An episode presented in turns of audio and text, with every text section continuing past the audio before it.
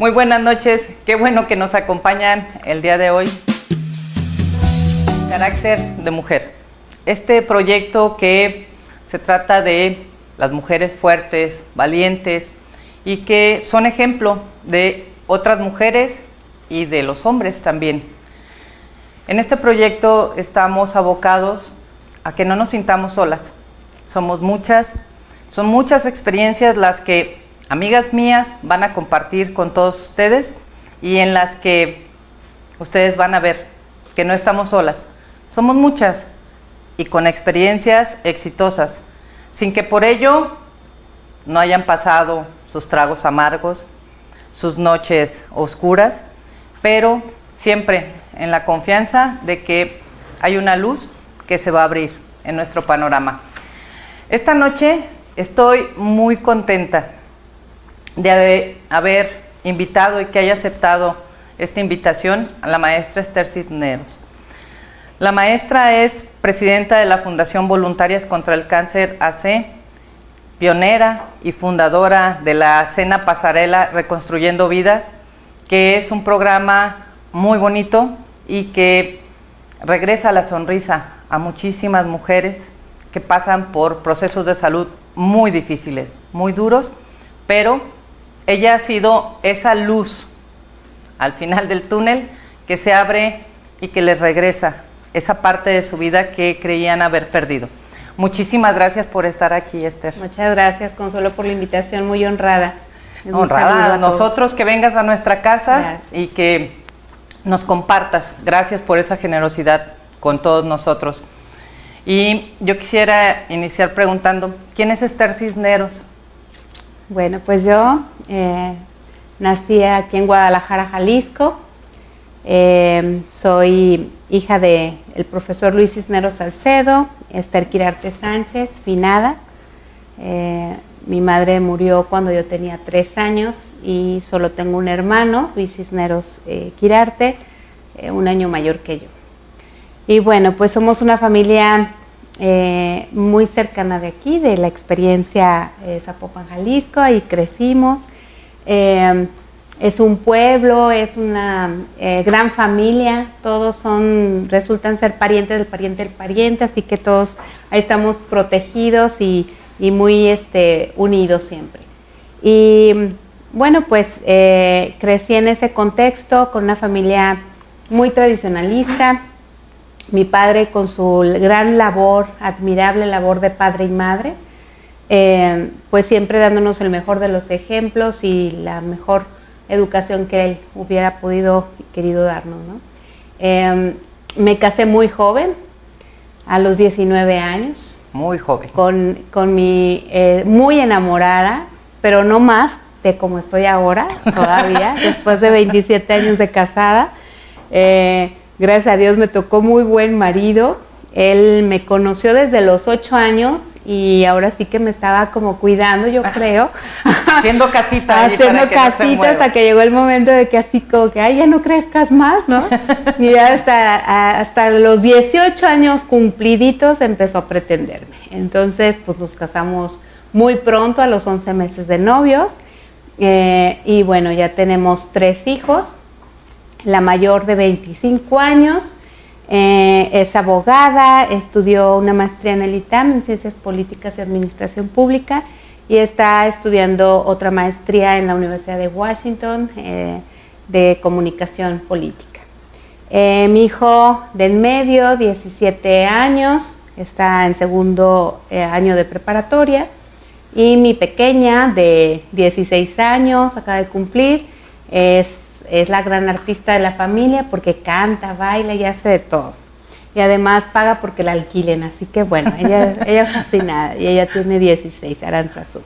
Y bueno, pues es, mi familia. En ese contexto eh, siempre he vivido yo la parte de el, dar hacia los demás eh, todo lo que mm, tus conocimientos, compartir tus conocimientos, tus habilidades, como un compromiso real de vida. Entonces en ese contexto crecí, pues aquí estoy. ¿Por qué estudiar psicología?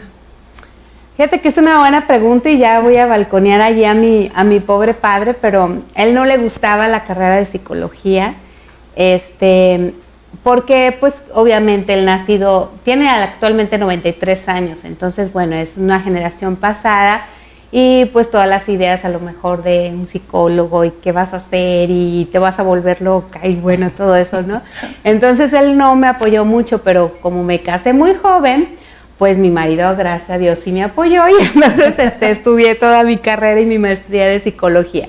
Yo creo que yo me di cuenta de la necesidad de un psicólogo eh, por mi experiencia propia, porque mi padre, aunque fue padre madre maravilloso, pero pues no deja de hacer falta muchísimo la madre en la vida de un niño sobre todo. Entonces yo creo que yo sí viví una depresión de niña, pero no sabía, no se daba cuenta, este, somatizaba mucho con dolores de cabeza, en fin. Entonces, eh, yo creo que cuando me di cuenta, cuando estaba, recuerdo perfecto, yo estuve en la prepa 7 y cuando tuve en quinto semestre la, materia de psicología, dije, esto es lo que yo estoy buscando, esto es lo mío, ¿no? Y pues me encantó desde ese momento y, yo ya tenía este, siempre la idea de, de, ser psicóloga y luego pues ya me di cuenta que no, es, no es solamente psicología, sino que se necesita una maestría o una especialidad que es la psicoterapia. Entonces luego, la, luego la, hice, ajá, eh, psicoterapia en, familiar sistémico. Tomé de primera instancia, todavía estando en la carrera, un entrenamiento en Palo Alto, California, que fue donde se gesta todo este movimiento sistémico. Y pues también allí me di cuenta que era lo mío, ¿no? Era lo que se acercaba más a mi manera de pensar, a, mi sociedad, a mi gente, mi familia, y pues es lo que, lo que hice. Muy bien. Y en ese mismo sentido, crecer sin mamá creo que es, es lo más duro que uno puede tener porque nuestras madres han sido nuestro ejemplo, nuestro guía. ¿Cómo es Esther Cisneros como mamá después de su experiencia? Bueno, pues obviamente eh, con mi con la falta de, madre, pues yo quería sí tener hijos, era mi gran sueño, o sea, este, yo soy muy maternal, es más, eh, Actualmente hago mucho eh, trabajo voluntario en una casa hogar de niñas, adolescentes, ¿no? Entonces, pues ahí les estoy de repente dando terapia y cuidando al bebé y todo, y me dice mi marido cada vez que voy, dice, me das, me das un pendiente cuando vas al refugio porque volteo y te veo tu bolsa a ver si no te robaste ya un bebé, ¿verdad? Porque sí sabe que soy bien, bien maternal.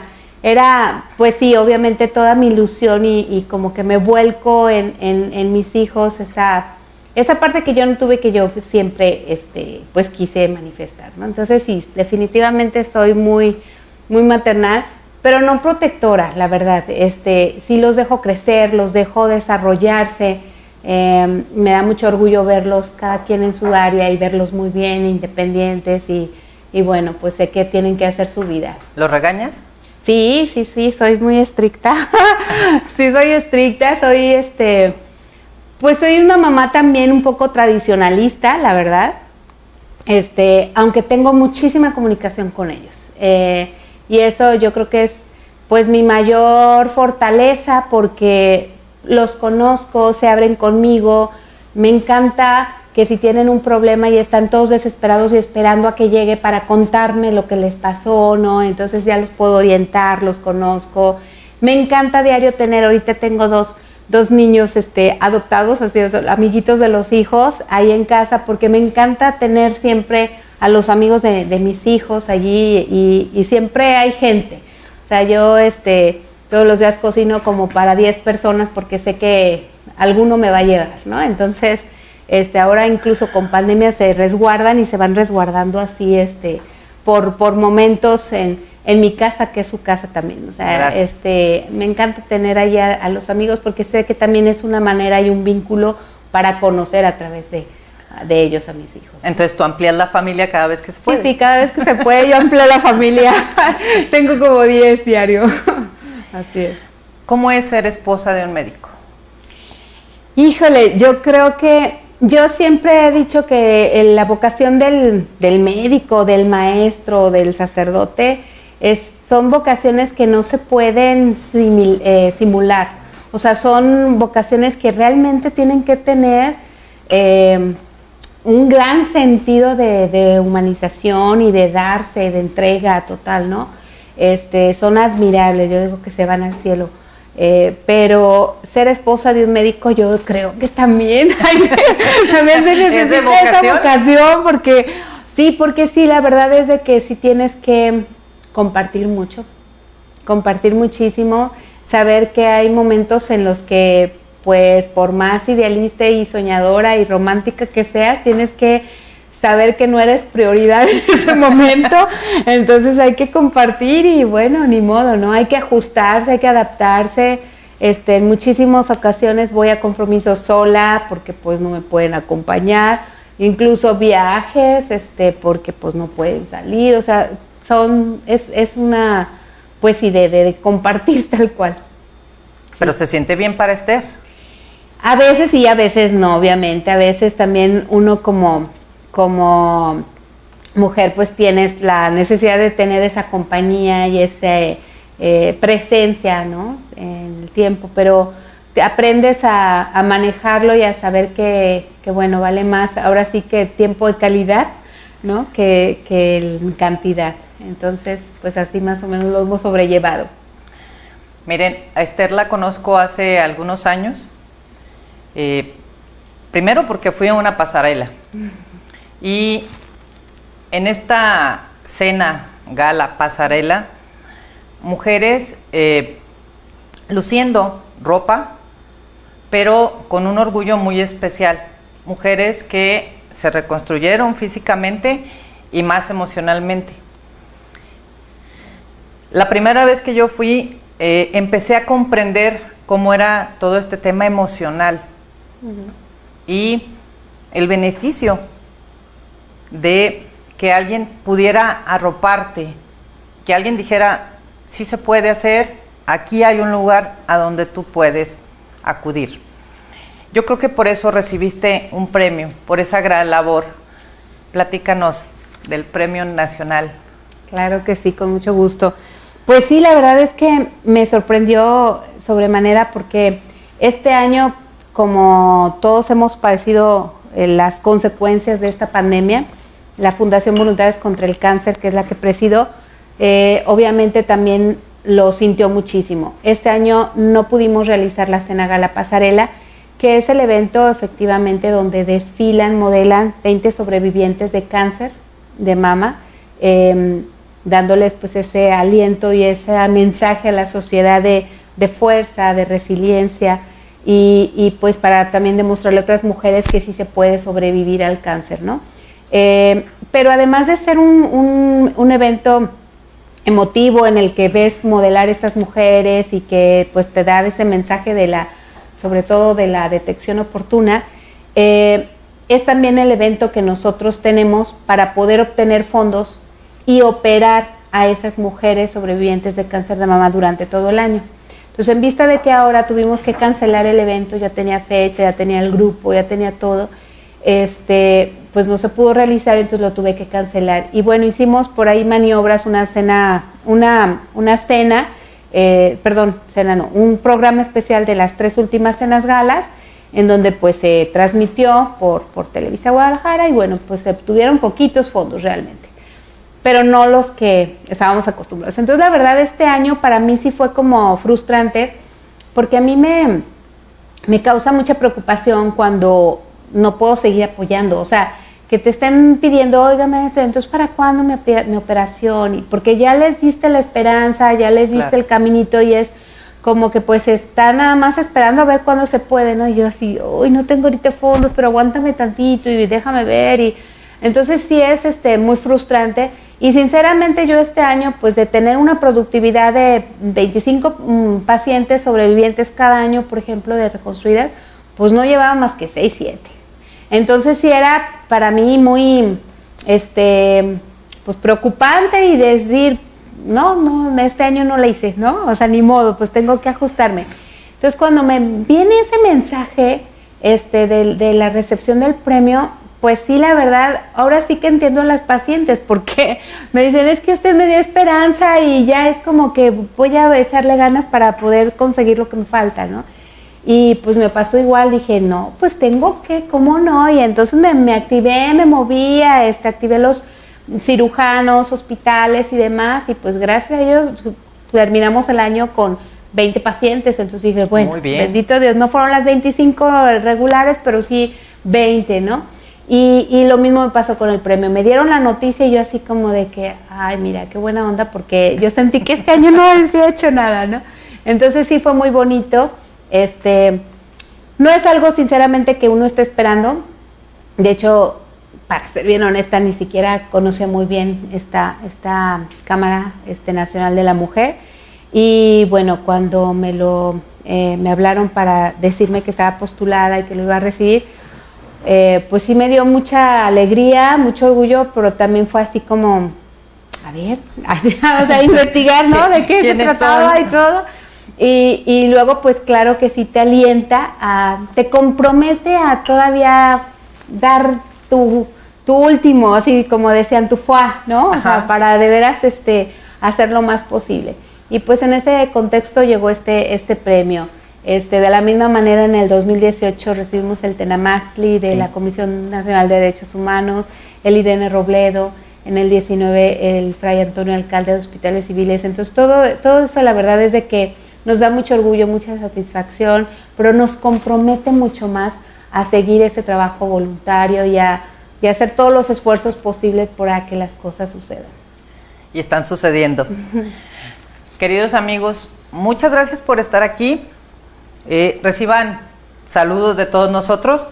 Eh, si tienen preguntas, háganos favor de compartirnoslas. Trataremos de darles una respuesta. La maestra Esther Cisneros, presidenta de la Fundación Voluntarias contra el Cáncer AC, ella, créanme lo que siempre tiene esa disposición de ayudar y de sacarnos de todas nuestras dudas, porque también yo he preguntado y esa parte es por la que siempre digo que Esther es muy generosa. Ah, es, es una persona que da, da, da, da, da, que se frustra cuando no. Y si alguno de ustedes tiene por ahí dos pesos que le sobren, la fundación los puede recibir con todo gusto. Y ahora sí que como dicen en el camión, pues la cantidad no importa, la voluntad es lo que cuenta. Y al final les vamos a decir a dónde van a poder hacer algún donativo. Que este año COVID nuevamente eh, vuelve a frustrar muchos eventos y esperemos que octubre estemos libres, que se pueda celebrar la, la, cena y que podamos empezar a caminar. ¿Qué es la Fundación Voluntarias contra el Cáncer, Asociación Civil? Mira, la, Fundación Voluntarias contra el Cáncer es una asociación civil desde hace 34 años constituida.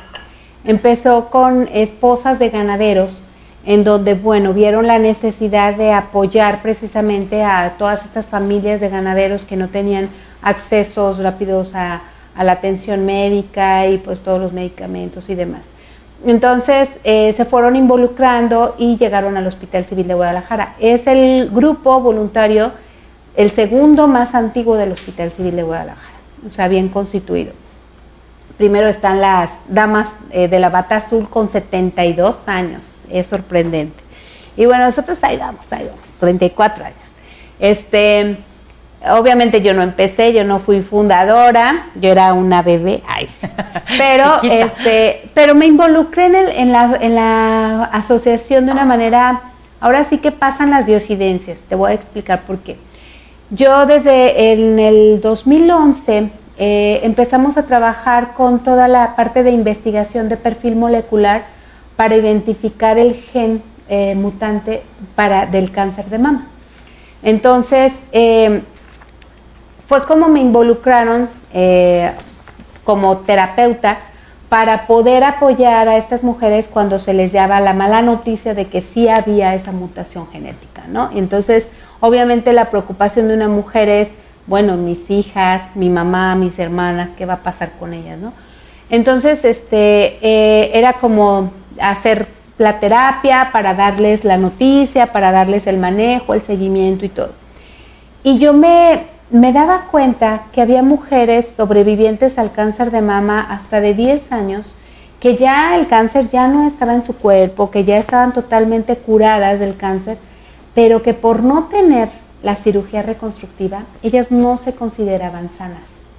Y esto es muy delicado, Consuelo, porque si tú sientes que eres una persona enferma, pues imagínate, estás llamando la enfermedad otra, otra vez, ¿no? Y además era como de que, ¿cómo es posible que después de haber sufrido tanto y haber luchado tanto por su vida y por recobrar su salud, todavía después tienen que preocuparse por tener una cirugía reconstructiva? Porque en ningún lado de México hacen las cirugías reconstructivas totalmente gratis.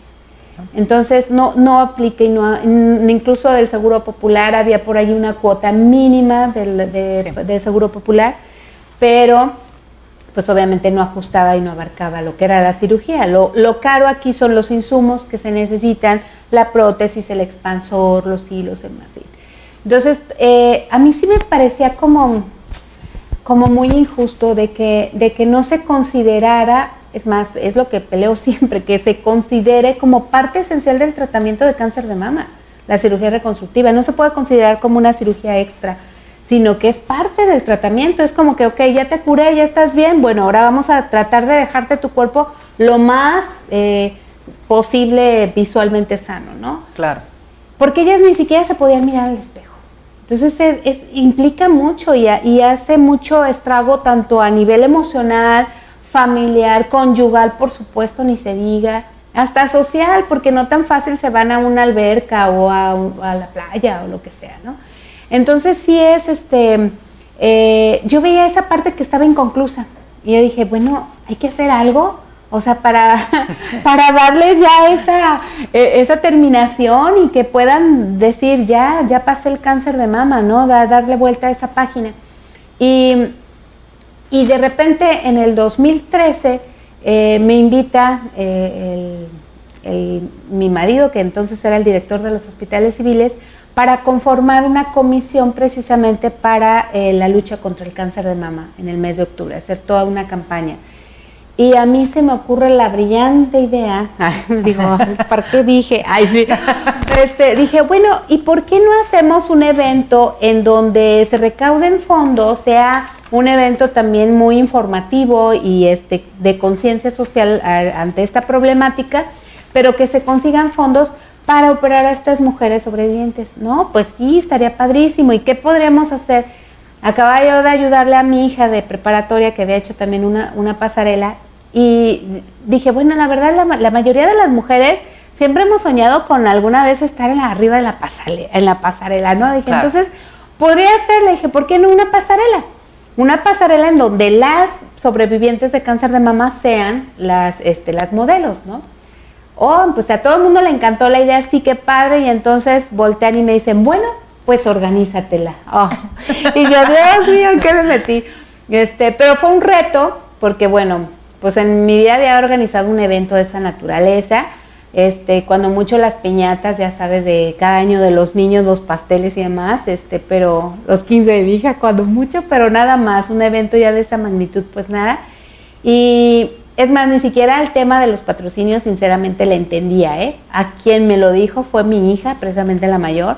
Le dije, es que un patrocinador, ¿en qué se beneficia o qué? O sea, como que, ¿por qué te va a dar nada más así porque sí, este, 30 mil pesos o 40 mil? Nada es gratis, o sea, ¿cómo? Entonces, este, bueno, pues ya empecé a tocar puertas y pues con la sorpresa de que Liverpool me abre las puertas para hacer la pasarela con Liverpool. Y bueno, este empezamos a hacer ese, ese primer evento, esa cena gala pasarela en el 2013, fue en el Instituto Cultural Cabaña.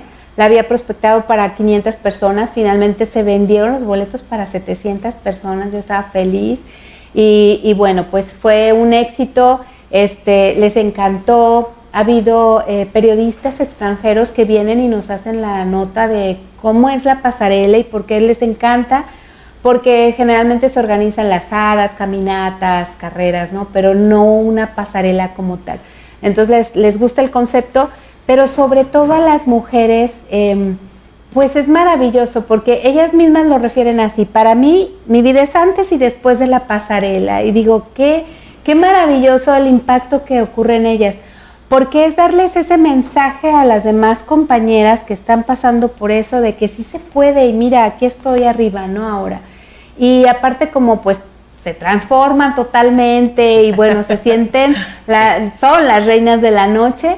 Entonces, eh, y aparte de, saben que después va a ser su cirugía reconstructiva con ese dinero que se, que se obtenga.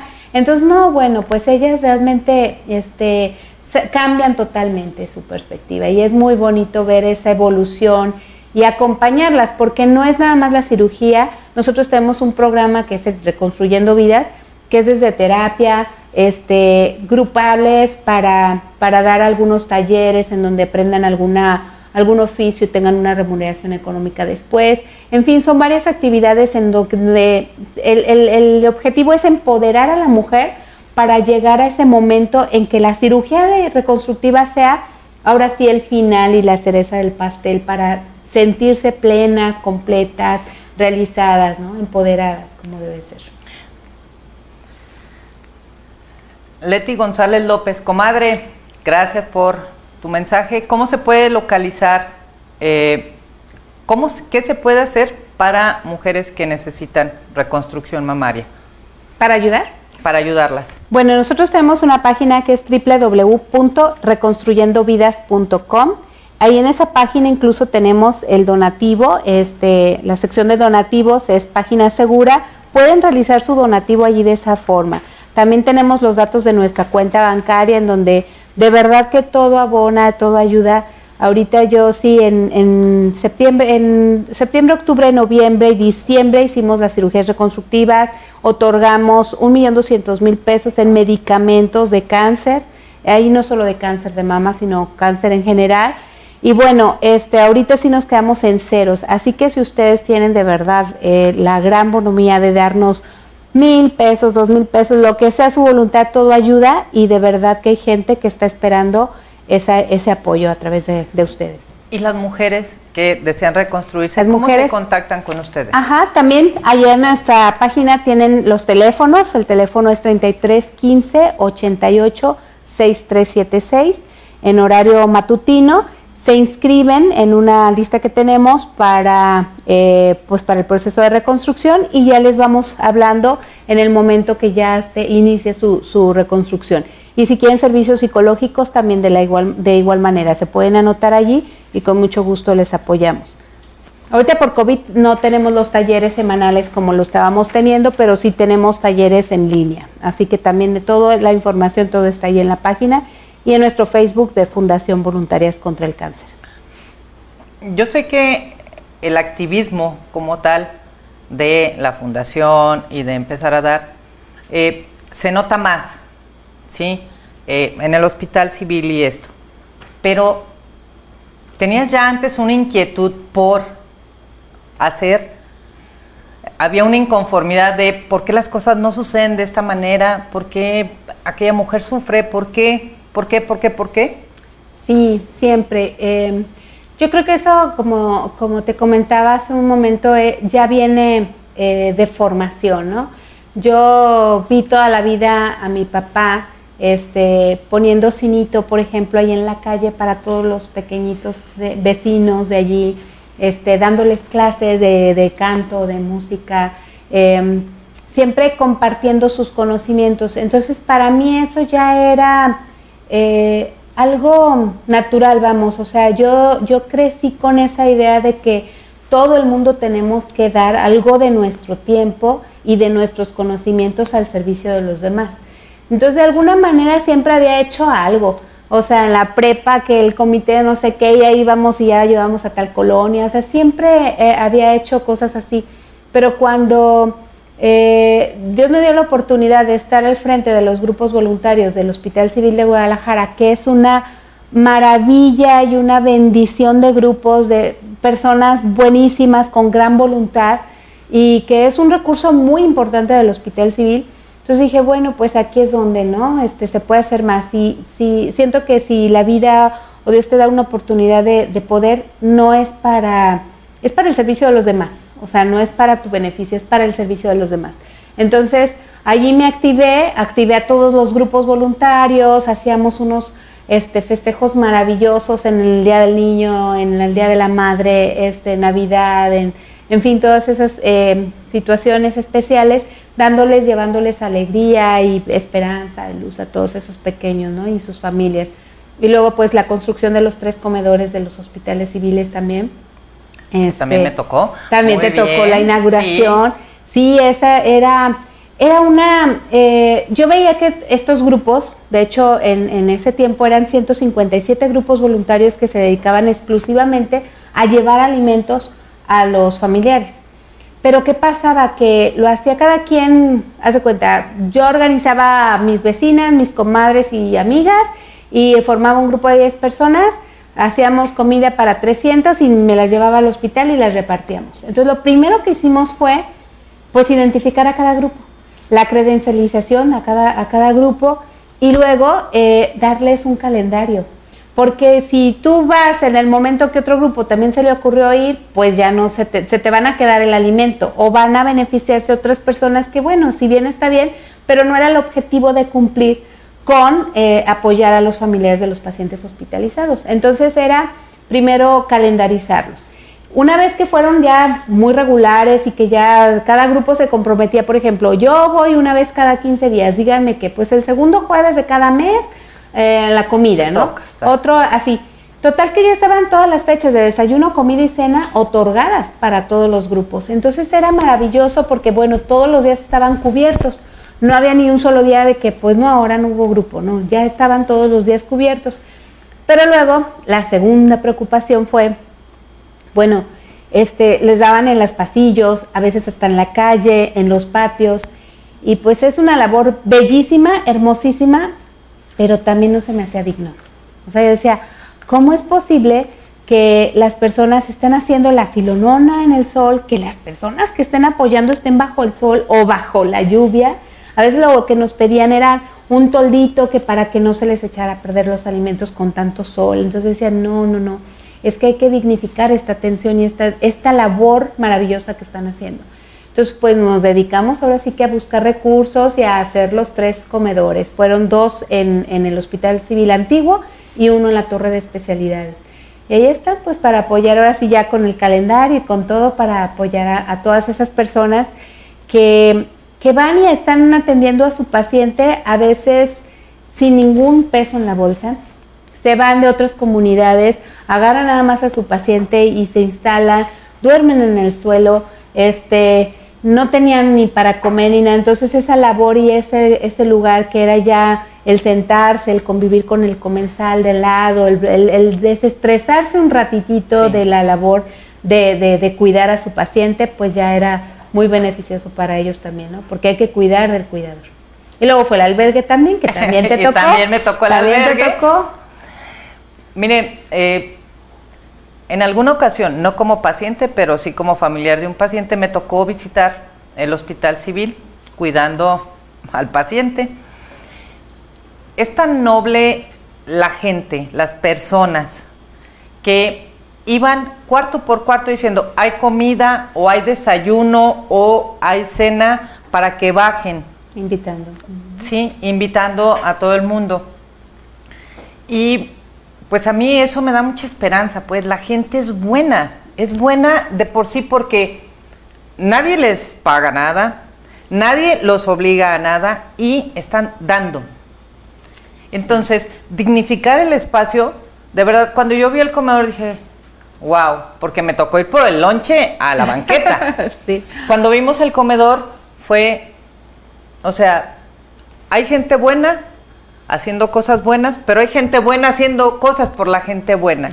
Y esa parte es donde la generosidad de personas, como Esther Cisneros, entra.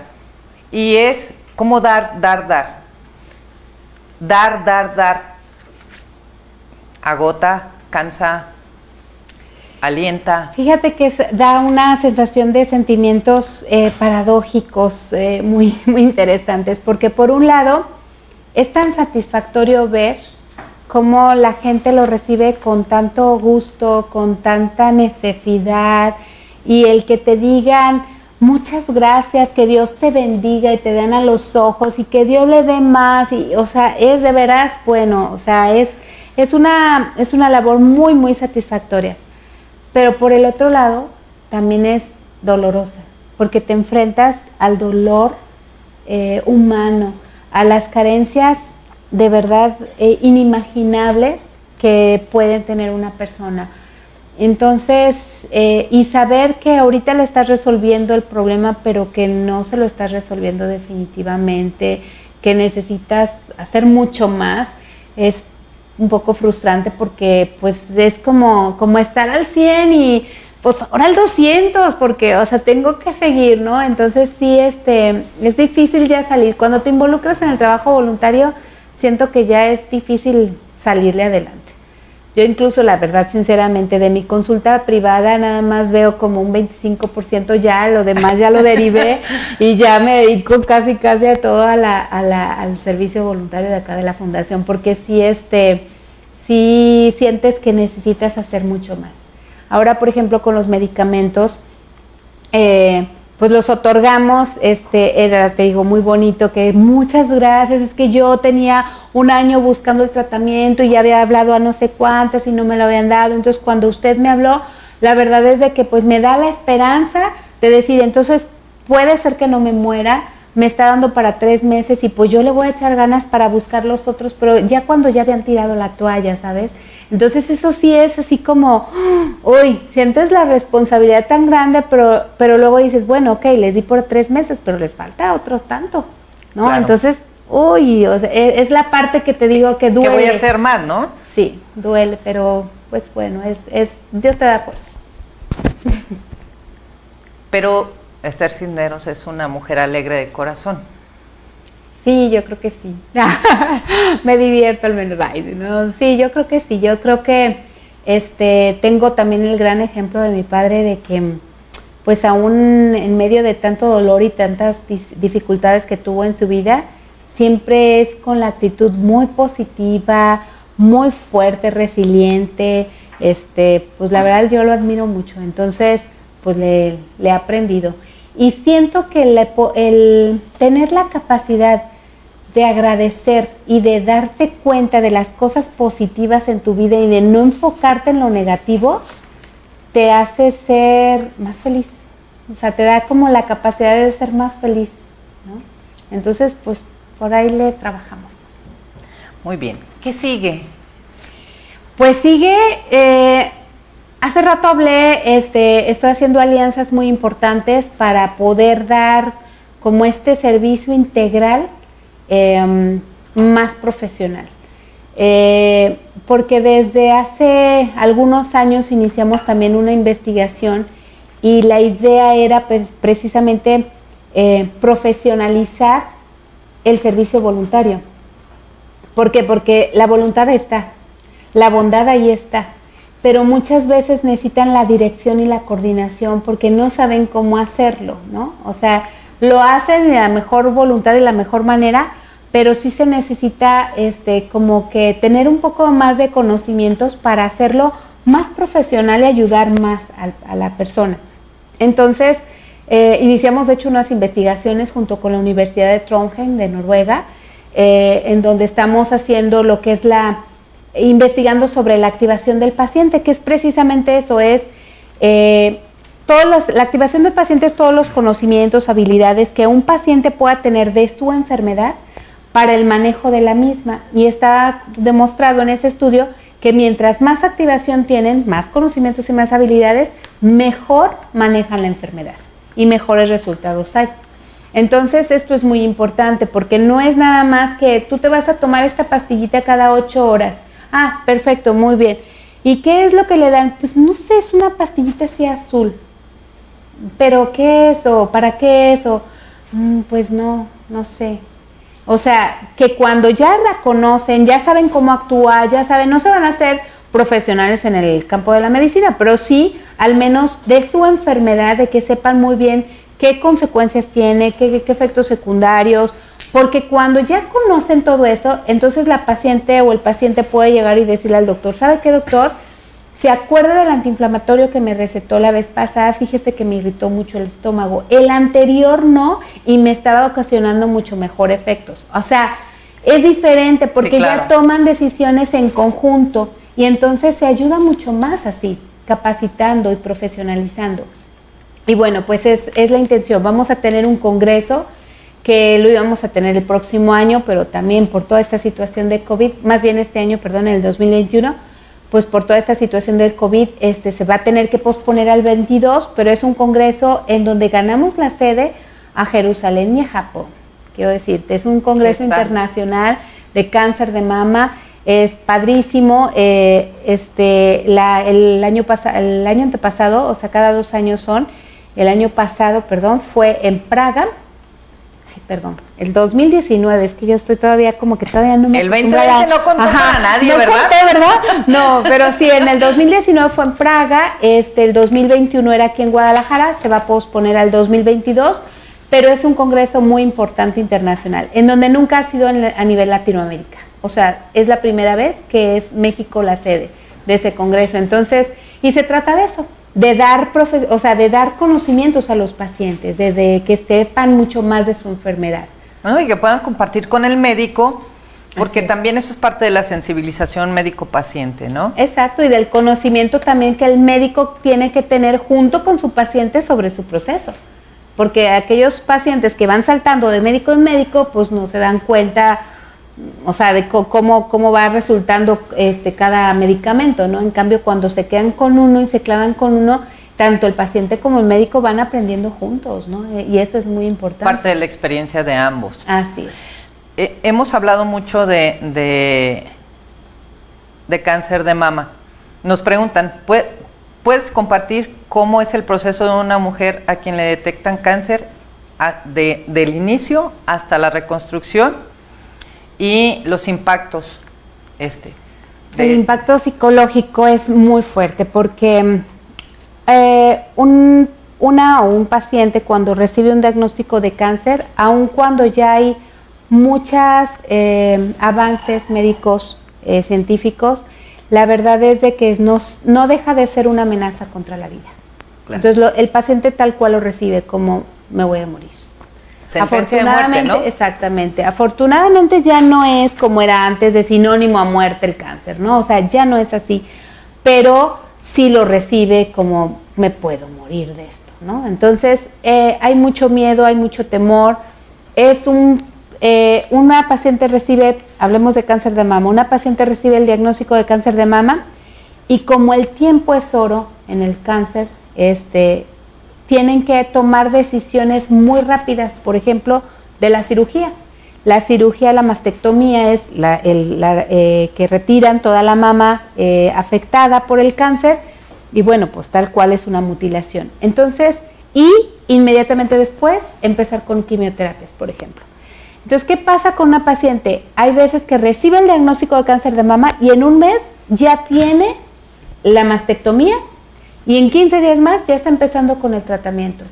No alcanza todavía a digerir esta sentencia de muerte o esta este, alerta de, que algo puede pasar en, tu, con tu vida y con tu salud cuando ya está viéndose mutilada y cuando ya está teniendo los efectos secundarios de una quimioterapia.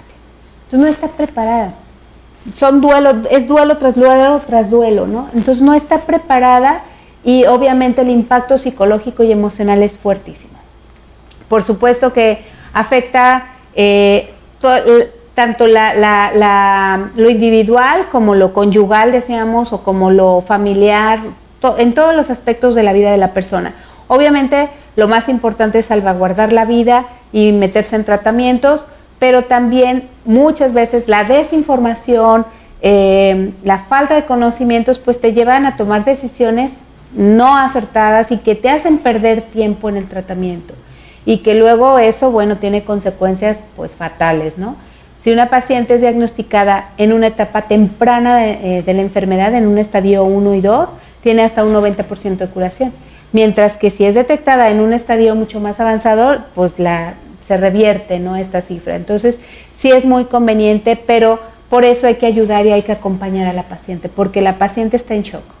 O sea, la paciente todavía no alcanza a digerir el que tienes un cáncer cuando ya estás mutilada y cuando ya estás con todos los efectos secundarios de una quimioterapia. Es como en medio del mar que te lleva la ola y no sabes ni a dónde. No sabes ni, ni para dónde, ¿no? Y bueno, también luego los efectos también este, sociales y, y familiares y bueno, de todo tipo de relación, ¿no? O sea, de que pues a veces muchas veces se aíslan, puede entrar en una depresión o en una ansiedad, o sea, es por eso tan importante que es necesario acompañar, ir acompañando, ir guiando. O sea, lo de la activación se trata de que la paciente realmente aprenda a manejar su enfermedad, pero no la puede soltar antes de que sepa nadar, ¿no? No la puede soltar en el mar antes de que sepa nadar. O sea, tienes que acompañarla, acompañarle y ya que haga sus, sus pininos, ya entonces si la sueltas para que ellos sepan manejarla ya de una manera muy autónoma. Tiempo real, COVID. ¿Cómo estamos viviendo el tema de cáncer? Muy mal. Consuelo, sí es una preocupación muy grande. Eh, pues las instituciones están saturadísimas con todo esto de COVID y dejan las urgencias solamente atención. Entonces todos aquellos casos en donde eh, pueden postergar un poquito la quimioterapia o las radiaciones o el tratamiento que necesitan los pacientes, lo van haciendo. Ahora sí que es, pues son parte de las consecuencias, vamos, no es falta de voluntad ni mucho menos, pero es que está saturadísimo todos los sistemas de salud. Entonces, sí se ven afectados muchísimos pacientes con esta situación aunado a la carencia de medicamentos, eh, a, que no los hay a nivel nacional, o sea, este, que los tienen uno que importar, que son carísimos y que luego no alcanzan a repartirlos y que ya a lo mejor te tocaba tu quimio y ya te tuvieron que cancelar y darte cita hasta 15 días y pues la preocupación de que qué va a pasar si, o sea, porque el tratamiento. si interrumpía el tratamiento o que ya no tuve dos y dos meses y luego hasta el tercero, o sea, todo eso por supuesto que afecta muchísimo. Afecta el tratamiento, afecta eh, lo psicológico, la preocupación, la angustia de un paciente que está haciendo y luchando, haciendo todo lo posible por salvaguardar su vida, ¿no? Pues sí, sí, por supuesto que está afectando muchísimo. Antes de esto, eh, se elimina el seguro popular. Se elimina el seguro popular, viene COVID. Seguro popular ya había impactado una parte del tratamiento. Sí. Sí, em, a mí no me gusta meterme mucho en cuestiones y además que no le entiendo y no soy muy política, pero pero la verdad es de que te voy a decir mi experiencia dentro del de, eh, voluntariado, que tengo pues haciendo trabajo voluntario como 15 años formal. Este, en estos 15 años nunca había visto tanta necesidad, tanta necesidad de atender a los pacientes, de apoyarlos con sus tratamientos, con sus medicinas, con sus cirugías, porque porque no cubre, porque no lo hay, porque X o Y. Pero nunca me había visto este, con tanta necesidad. De hecho, Fundación Voluntarias contra el Cáncer nace hace 34 años y a quien más apoyaba hace 34 años era cáncer de niños. ¿Por qué? Porque estaba esa necesidad de cáncer de niños, de cáncer infantil. Pero luego vino el Seguro Popular, cubrió a los primeritos que cubrieron son a los niños. Entonces, atiende maravillosamente, realmente no se necesitaba tanto, era muy raro que, bueno, faltó algún medicamento, no alcanzó a llegar, no lo había, se acabó antes, qué, qué sé yo, siempre pasa, ¿no? Pero era muy diferente ahora, que ahora de repente, pues es que no hay, no hay, y no hay, y hazle como quieras. Entonces sí es, es, es doloroso.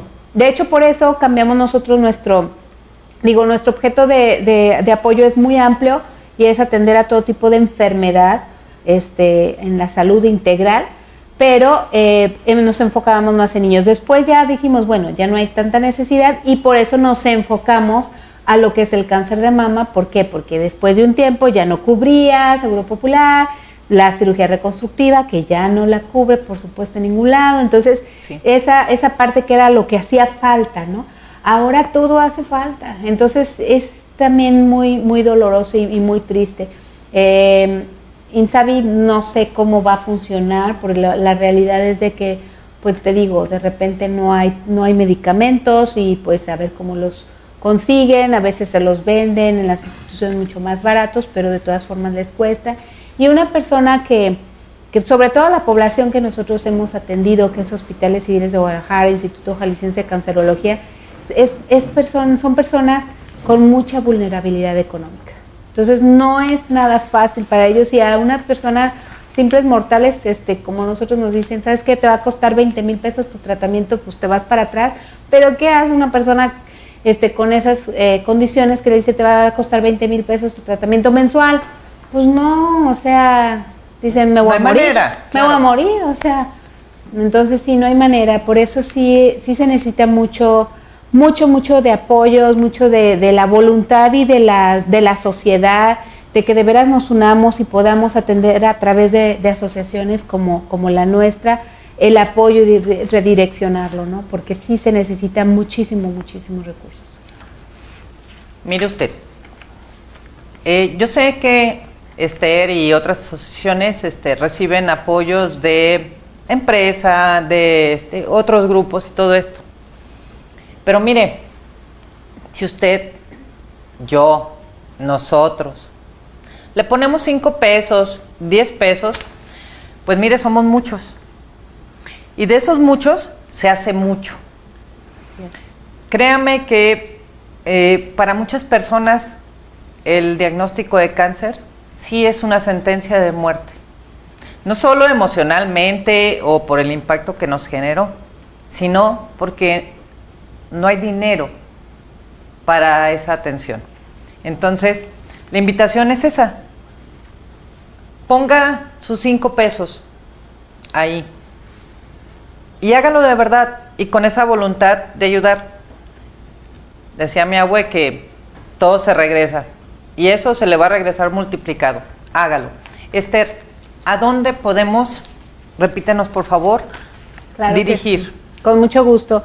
Puede ser de una manera muy sencilla eh, a través de nuestra página, que es página segura, www.reconstruyendovidas.com Puede ser a, través de nuestros teléfonos y ahí le damos todos los informes, incluso si usted necesita recibo de donatarios, con mucho gusto. El teléfono es 33 88 6376.